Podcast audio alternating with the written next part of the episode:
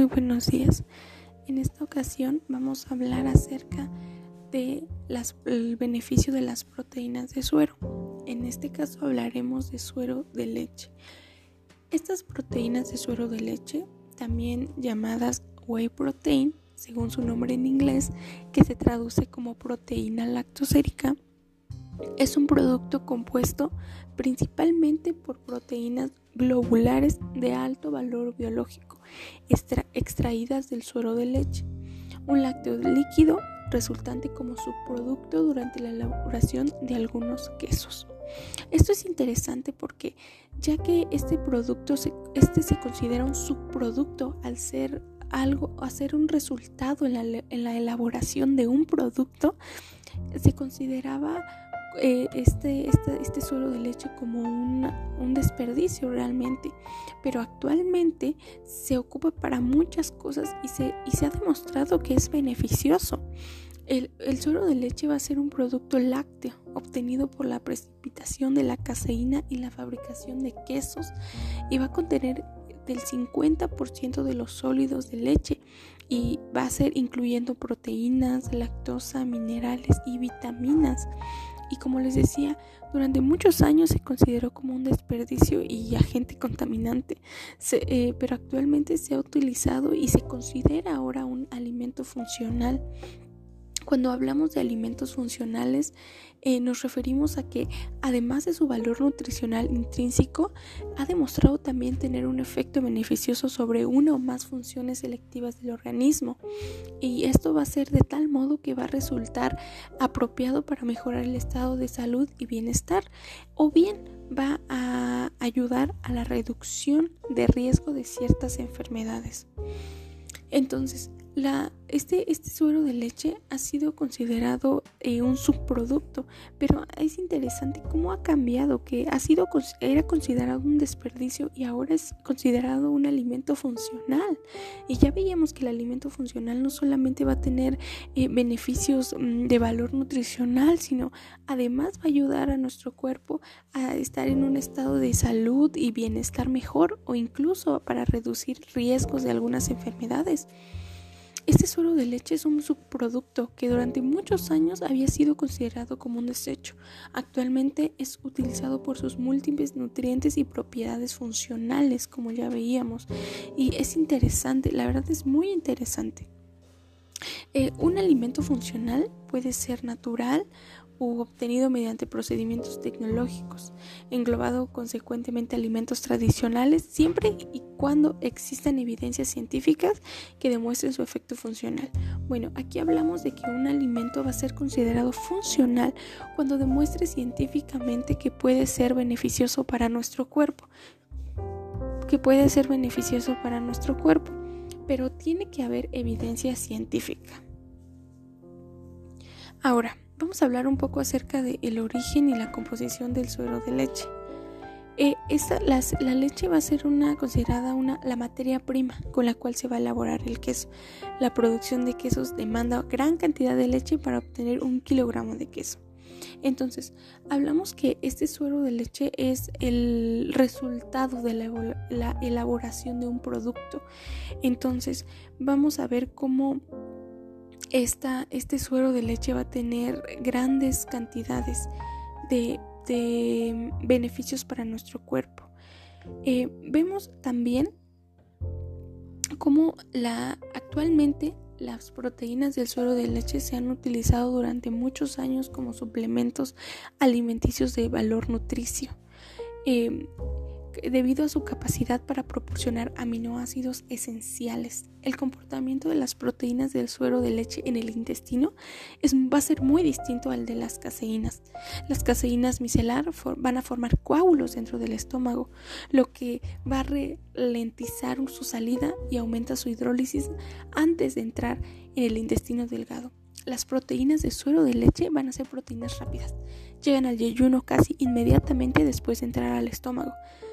Entonces, como vemos, las proteínas de suero de leche son muy rápidas en el estómago. Si conocemos un poco de fisiología, vemos cómo cuando el alimento entra a nuestra boca empieza el proceso de metabolismo y digestión. Vemos que primero pasa por el esófago, en el estómago ocurren algunos cambios eh, químicos debido a, la, a, los, a las sustancias que segrega el estómago y de ahí puede pasar al duodeno primeramente, al yeyuno y al ileón. Pero vemos que estas proteínas de leche van a ser inmediatas, las consumimos y van a llegar casi inmediatamente al yeyuno después de haber entrado al estómago.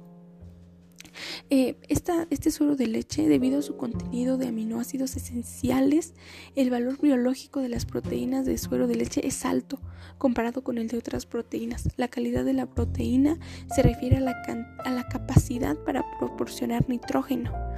Eh, eh, que esto es un patrón equilibrado de aminoácidos esenciales y no esenciales. Como sabemos, en nuestro cuerpo tenemos aminoácidos esenciales y no esenciales. Los que tenemos en el cuerpo este, los, los, que consumimos en la dieta son los esenciales ya que no podemos sintetizarlos. Entonces esta proteína nos va a dar ese equilibrio y actualmente la principal función de esta de suero de leche es utilizado exactamente como proteína, ¿no? Y dice que ha sido comparado con el de otras y la calidad es mm, superior. Eh, este suero de leche se, eh, se cree o se ha demostrado, ¿no? Con estudios, por eso se utiliza como proteína, porque dice que aumenta el músculo, la fuerza física mediante varios mecanismos, proporciona proteínas y aminoácidos, este, ambos esenciales para desarrollar la fibra muscular, estimula la liberación de hormonas que impulsan el crecimiento de los músculos. Entonces, más que nada, este tipo de proteínas, pues lo van a consumir las personas que, que tienen un objetivo en cuanto a masa corporal, músculo. Entonces creo que es una buena opción.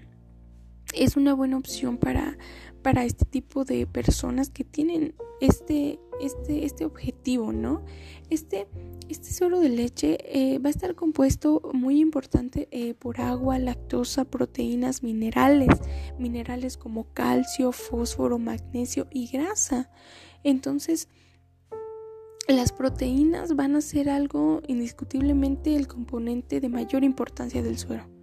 Entonces, y vemos que sus propiedades y aplicaciones van a ser de gran interés en diversas áreas. Entonces, vemos que, por ejemplo, mm, esta proteína del suero de leche eh, cubre todo el ciclo de vida, ¿no? Desde la nutrición infantil hasta productos para ancianos. Eh, por ejemplo, esta proteína del suero de leche se va a utilizar no solamente para para este para como hablábamos no para proteínas como para personas deportistas o que tienen un objetivo no también vemos que tiene aplicación en diversas áreas. Por ejemplo eh, existe un interés creciente por la industria de lácteos y otros alimentos incluso incluso industrias farmacéuticas para diseñar fórmulas y productos que incorporen componentes bioactivos específicos de estas proteínas de suero de leche. Vemos que también se utiliza para para, para crear fórmulas, eh, me refiero a fórmulas eh, en lactancia.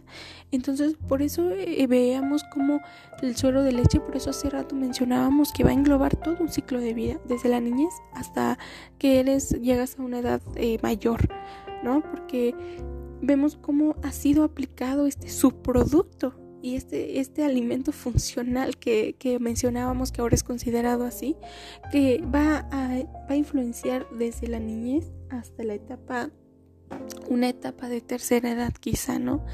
Entonces, mm, yo desde mi punto de vista nutricional, ¿cómo veo estas proteínas de suero de leche?